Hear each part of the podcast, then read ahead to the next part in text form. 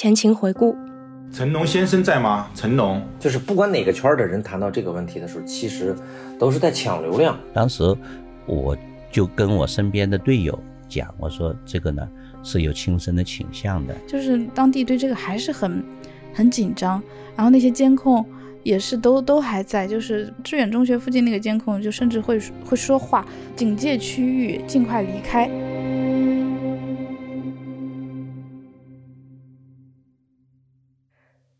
大概是在今年的四月左右，也就是官方通报调查结果的两个月后，我发现呢，一些关于胡鑫宇的内容又开始在短视频平台上传播。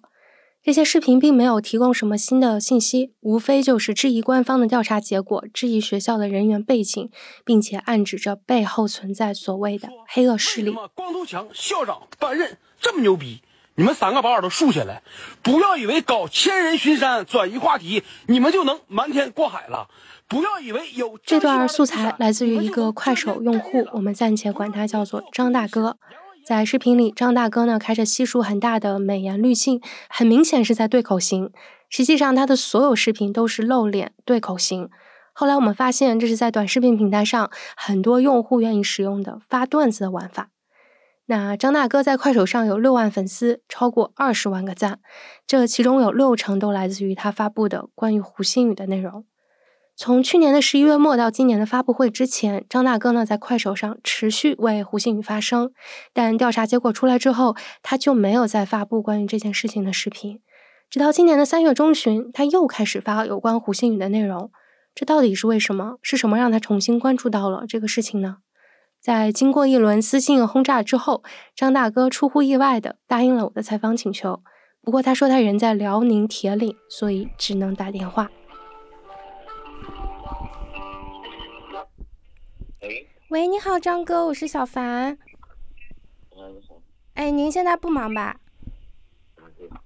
行啊，那咱们就今天就随便聊聊，然后就是我之前跟您说那两个方面，一个是您自己做这个快手做这个视频的这个整个的这个经历，以及您对这个胡鑫宇事件的一个看法吧。然后我看您您是您是去年才开的号是不是？嗯，对，我那是小号。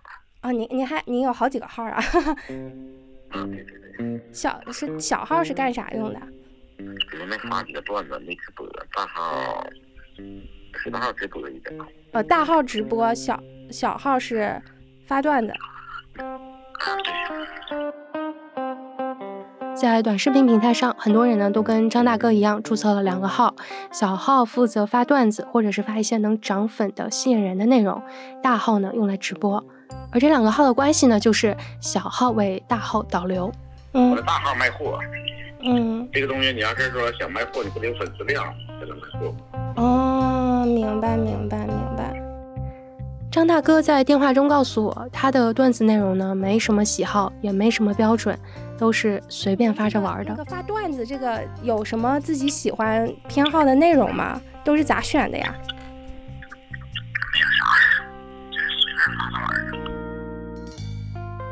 至于为什么要发跟胡鑫宇相关的内容？张大哥说：“其实就是找个热点吧，就跟你说几句话。找个热点，就是那个吸引一下眼球，赚点流量，是这意思吗？”对对对对。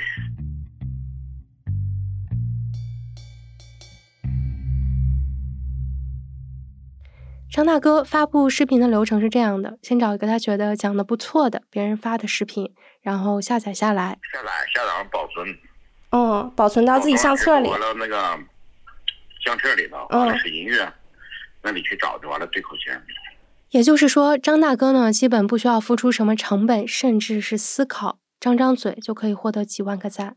不仅如此，段子能带来流量，也能带来收入。发段子给不给钱呀？这个流量也是钱吧？发段子给不多少钱呢？给你是给点，那能给多少钱？能有多少钱呀？发三四个段子哈，嗯，给你个一个段子，给你个三十二十的。我其实很好奇，虽然张大哥发布的视频并不是原创内容，那他作为一个二次传播者，是怎么看待视频里那些夸大的说辞和极端的判断呢？我看您就一直关注这个胡鑫宇这个事儿，我看您发了好多个什么光头校长，然后学校至于学校有问题，您您是咋看的？那要咋看的？现在这个东西，社会社会就是这样，基本都是最后一个结局，满意不满意就那地儿，没也没有什么正义不正义，有正义你也解决不了啥事儿。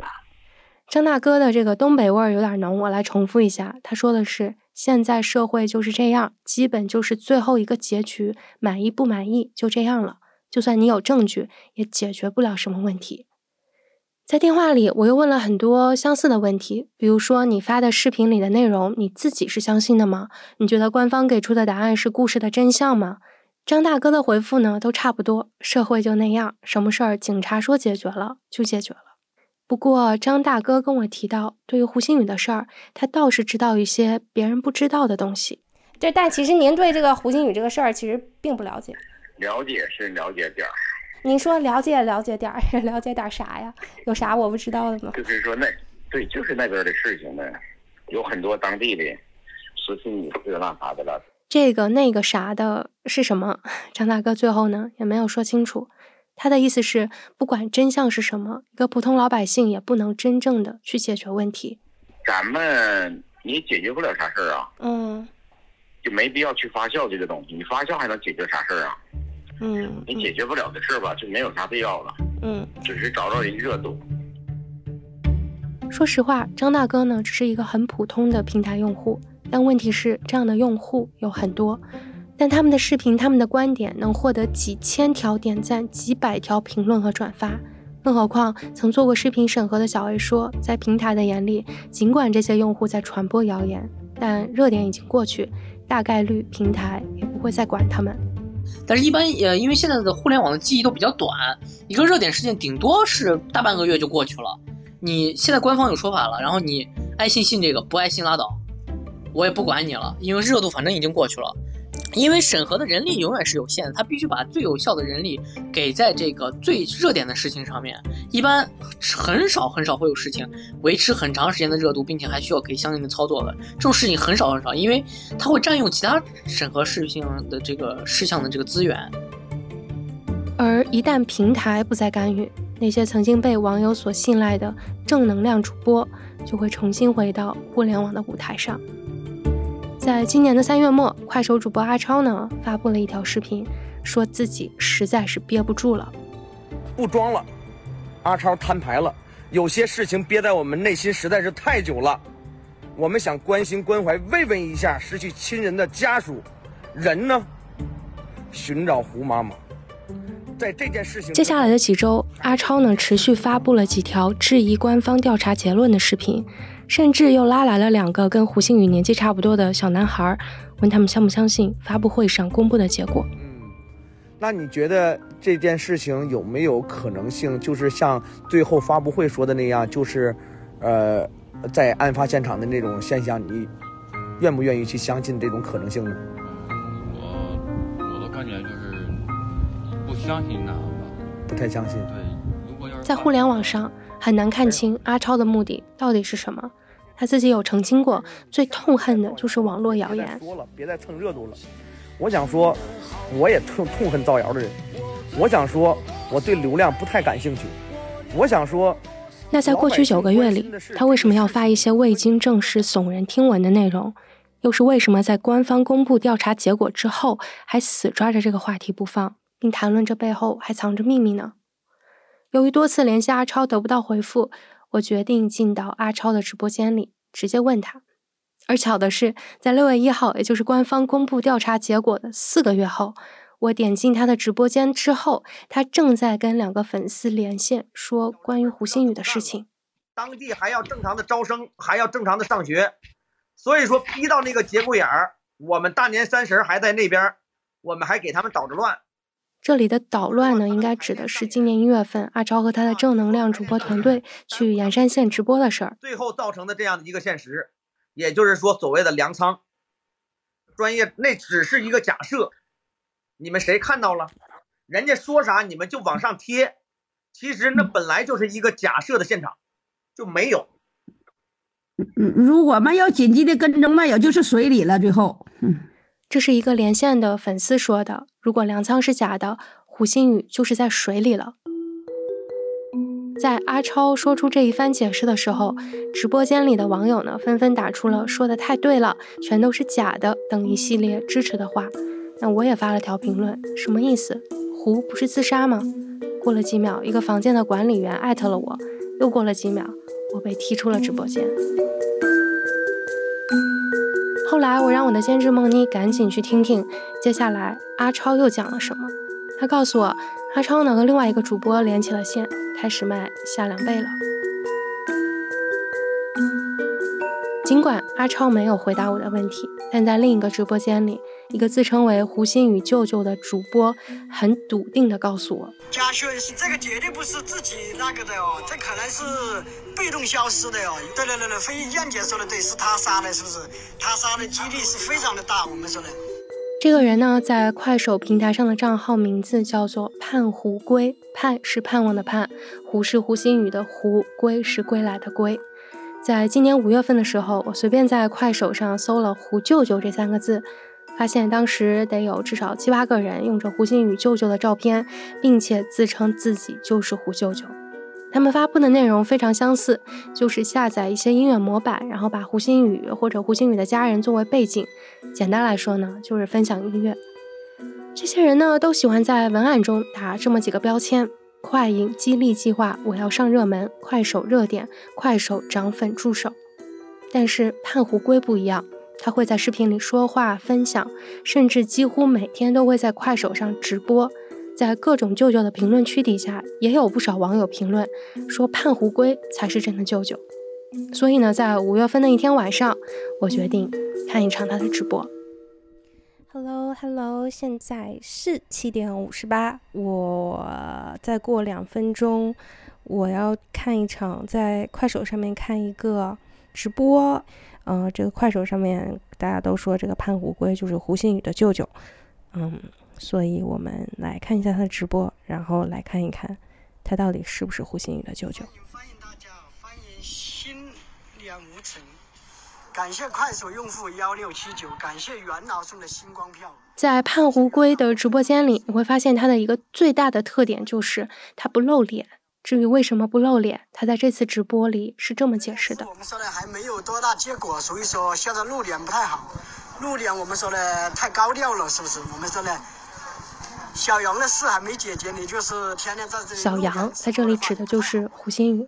不知道是不是因为直播间里有什么规定或者是触发机制，盼胡龟呢会给在胡鑫宇事件中的相关人员都附上不同的代号，比如说致远中学的校长就被叫做刘厂长。香慧姐说的对，我们说的要等坏人，我们说的刘厂长啊，光头那些人就是被宣布了，被抓了，判了判了多少年，判了什么刑，对不对？大家到了那一天，我们说的大家可能都会给我刷礼物，是不是？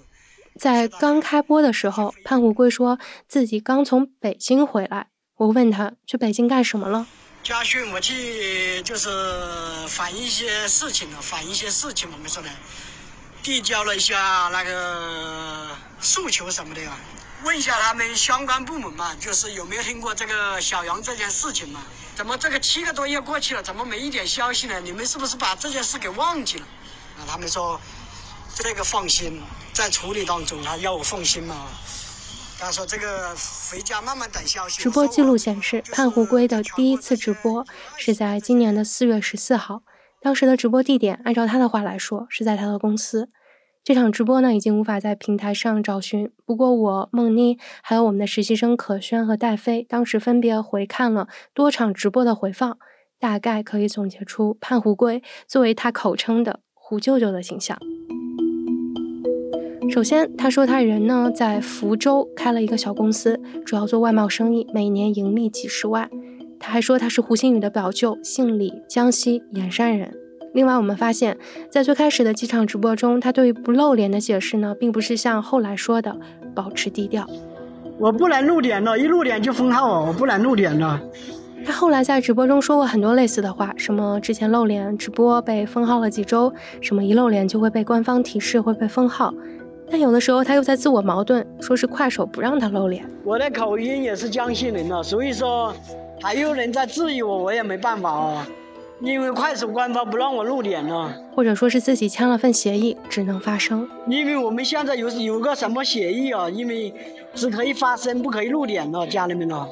因为我们签协议是为了他给我们小福这个办事哦，所以家人们理解哦。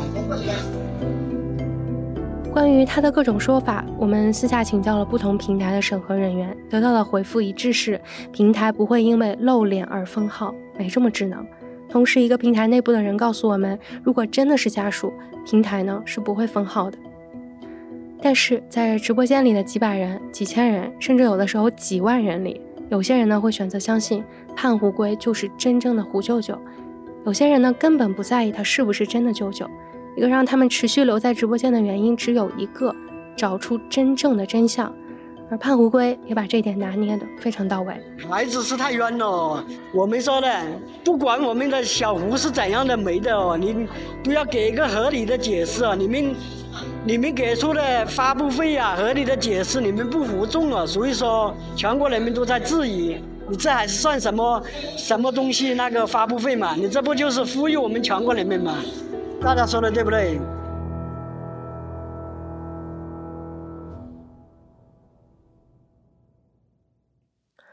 我们曾尝试联系经常出没盼虎龟直播间的这些用户，但都没有收到回复。不过，通过他们的主页可以发现。他们大部分都是生活在三四线城市的中年女性，平时喜欢发的内容就是用快手提供的音乐模板发歌，或者发一些段子。不仅如此，他们也都同时关注了别的胡舅舅。平台审核员小 A 呢有跟我聊到，其实一些网友对于谣言深信不疑，不仅是他们的一个主动选择，这背后也离不开平台的底层机制和他追逐利益的根本目标。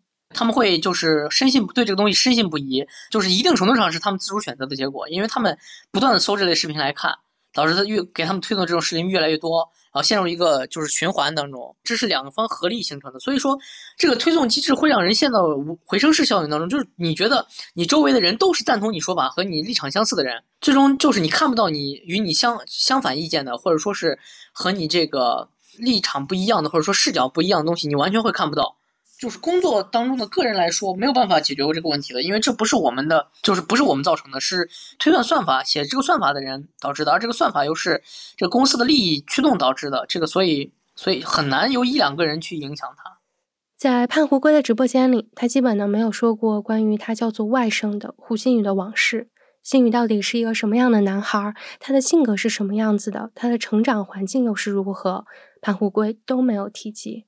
他只是重复的说，胡新宇的尸体还没有火化，在所谓的真相出来之前，家人们只能付着高额的费用把孩子放在停尸间。实际上，胡新宇到底是一个什么样的男孩？他是如何长大的？在过去九个月里，网民、平台、主播、流量都不曾关心，但这正是记者李小杰最想知道的故事。在采访家人遇阻之后，小杰决定把他的报道方向转移到胡鑫宇背后的那一群孩子。这些年，可能青少年自杀的这种事情，就是我们也采访那种心理专家嘛，就从数据上他也有讲是在上升的，所以我们就想以胡鑫宇做一个，嗯，他是一个个例，但是在就以这个县城做一个样本，那他背后其实有更多这样跟他。可能有类似的这种成长轨迹的这些孩子，他们经历的、他们的那个环境、他们的心理状况又怎么样？小杰回忆，整个采访中一个比较重要的突破口是，他找到了跟胡鑫宇在志远中学住在一个宿舍的男孩。那胡鑫宇有一个同寝室的男生，我后来在一个稿子里也给他化名叫林佑安。我觉得他是一个比较比较关键的男生，是因为我觉得他跟胡鑫宇挺像的，就是两个男生都很内向。林佑安和胡鑫宇曾经算的是聊得来的朋友，因为在某一段时间，两个人都很喜欢玩一个叫做《原神》的游戏。但是胡鑫宇他一开始喜欢《原神》，就是也没喜欢那么深，很快就退坑了。就是他后来也跟胡鑫宇就不怎么聊了。随着采访的深入，小杰越来越能感受到胡鑫宇的内向和孤独。在高中的时候，我就记得他有一个呃，不是同寝室，但是对门寝室的一个男生就说。胡鑫宇从来都不跟他们主动聊什么东西，那那个男生就是他，他为了怕尴尬，他就想尽办法、想尽话题的跟胡星宇说一些什么东西，但是得到的回应也都可能一个嗯或者怎么怎么怎么，他就觉得也聊不下去。就这个那个男生其实比较善良，他是想跟他聊的，但也还是聊不下去。小杰觉得让内向和孤独走向无助的一个原因，或许是因为胡星宇缺少一个发泄情绪的出口。然后你就发现，嗯，他的学习阶段里头，就是胡星宇他的爱好也是，他没有什么。嗯，真正投入的那种那种爱好，他他不运动，他他确实他以前在他的 QQ 空间里分享过一些音乐或者动漫什么的，但他也没有一个真正投入进去，可以让他沉浸进去，可以可以缓解自己的一些东西没有。反正至少在我采访还有观看他的那个 QQ 空间的过程中，我就觉得他没有一个很很热爱的东西能让他可能发泄，或者是嗯从里头得到一些什么，就是没有那个出口。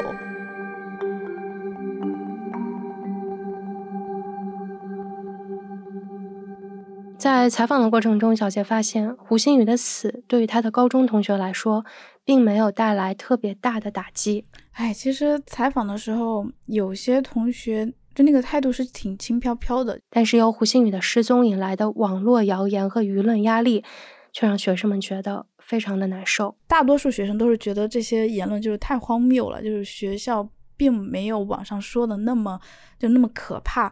那这些学生对这对胡星宇的死亡有就是跟他关系，因为关系都很淡，没有太交心的那种朋友，再加上相处又很短嘛，再加上前期那些网上的舆论对学校的那种，他们觉得是诋毁啊这些，他们会很愤怒，然后他们的班主任。嗯，不是也在网上被被各种猜测嘛？他们就其实我有时候都没有问他们这个问题，他们主动就会跟我说啊，我们班主任很很好啊，我们学校其实也也挺不错的，怎么怎么，就是很想为为学校去解释一下吧。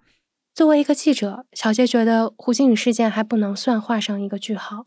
因为在胡星宇的故事中，他的爸爸一直是一个缺失的角色。我觉得至少对我来说还不是一个很完整的，因为我很想知道他家庭里的那一部分胡星宇是什么样子的，就是他的家人怎么怎么看他的。嗯，但是其实，在胡星宇小学毕业前，他妈妈就已经出去打工了。那胡星宇跟他的哥哥又本来也不是有什么有太多交流的。那他的爸爸是一直都在镇上的。那胡星宇其实就是在。呃，物理距离上跟他爸爸是最近的嘛，就也是至亲嘛，生活中的至亲。那我就很好奇，就是他跟他爸爸的关系又是怎么样？他爸爸有没有意识到，其实儿子可能，嗯，呃，有一些心理的那个痛苦啊，或者什么什么问题？就是我我是觉得爸爸在整个的报道里头都几乎是隐形的嘛。但是，嗯，确实没办法，就是一是。我我是有猜测，或者靠靠经验来猜的话，就是政府可能就真的让他们不要再说了。因为采访外婆外公的时候，就有感觉到那个，他们就跟我讲，每天晚上七八点的时候，村里的人都会去外公外婆就是家里坐一会儿。那时候已经是三月了，就事情已经通报已经一个多月以后了。就是嗯，政府的人就是其实也是在，一是说关心他们身体，二就是希望他们就看他们接不接受采访这种吧，就是。不让他们接受采访，然后二就是他们自己，也许真的想从这个事情中，就是可能想开始过新的生活，我不知道，反正就是各种原因，我就没有见到这个父亲。而对于觉得自己在网络发酵中扮演了灵魂人物的李大森来说，他觉得这件事情的结局没有一点遗憾，因为自己已经做的很完美了。我觉得已经做的，我做的很完美了。我都我觉得这个事情哪儿做的都非常好。这个呢，他们当地的相关部门也问过我啊，说你做的非常的，呃，这个有水平，又没有违法，完了他就把这个事情搞这么大。被李大森拉进这件事情的律师尤飞柱呢，早在胡鑫宇找到之前就退出了舆论场，原因在于胡星宇的妈妈曾在抖音上声明，已跟他没有任何代理关系。他随后也公开表达不再针对胡星宇的事情发声。跟我电话聊过天的快手用户张大哥，在采访之后呢，把自己页面上所有跟胡星宇的视频全部都删掉了。直到节目播出的这天，盼胡归仍然以胡星宇舅舅的身份在快手直播。而曾把我踢出直播间的快手主播阿超，在六月中旬被平台禁言，直到今天。至于被禁言的原因，我们或许可以从他跟平台管理员的一通电话里获得一些线索。啊，对，直播封禁了两天，您告诉我什么原因行吗？就是您这边讲，就是借助这种新闻上或者是当前播报的一些最新的一些新闻新闻的一些时政内容，来进行一个炒作，博就是博眼球、吸人气，然后达到炒作卖货的一个目的。那为什么当时没有给我封禁直播间，而在我正在卖货的时候给我封禁了呢？您在那个手机上去直播的时候，具体被处罚时效以您 APP 上面关注到的结果为准哈。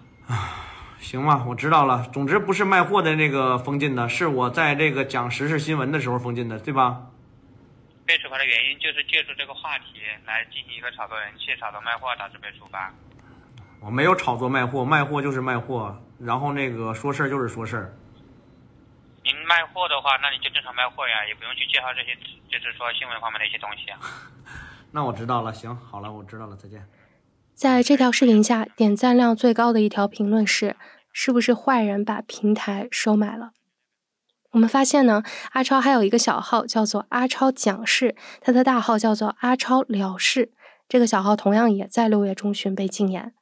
不过这不算什么，因为阿超还可以在别的正能量主播的直播间里继续聊、继续讲。去梦姐直播间啊！今天晚上我看看到底有什么样的猫腻。到底隐藏着什么不为人知的秘密？去梦姐直播间，不见不散。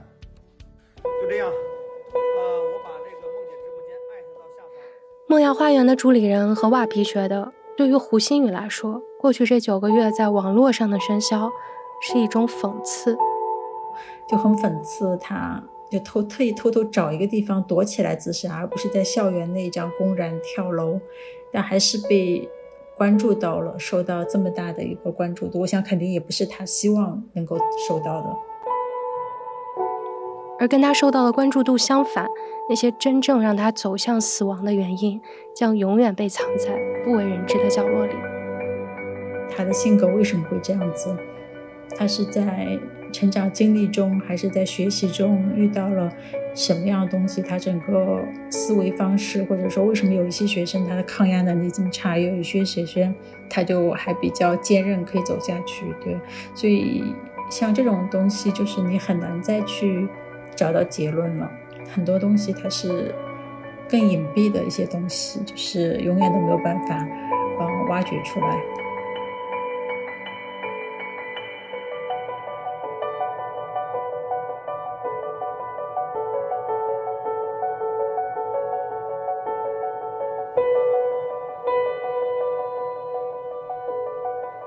进兔子洞是由生动活泼出品的一档声音特稿节目，节目制作人是我嘉勋，监制是梦妮，编辑是徐涛，运营是 Babs 和瑞涵，设计是饭团。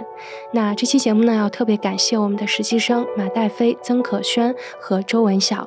我们在节目的主页已经更新了关于这个系列的播单，如果你想要重新一口气把这些节目都听完，可以选择在播单里收听。或者，如果你觉得这个故事有价值，也欢迎你把它分享给更多身边的朋友。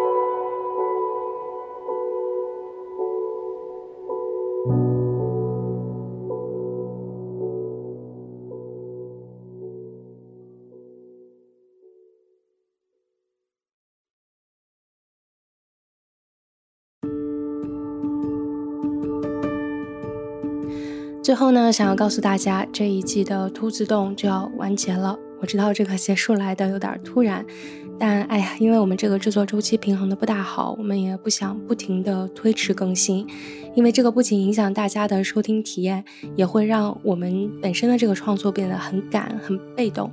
所以我们会在下一季策划和制作的时候，努力来解决一下这个问题。不过呢，不要担心，兔子洞还不会跟你说再见。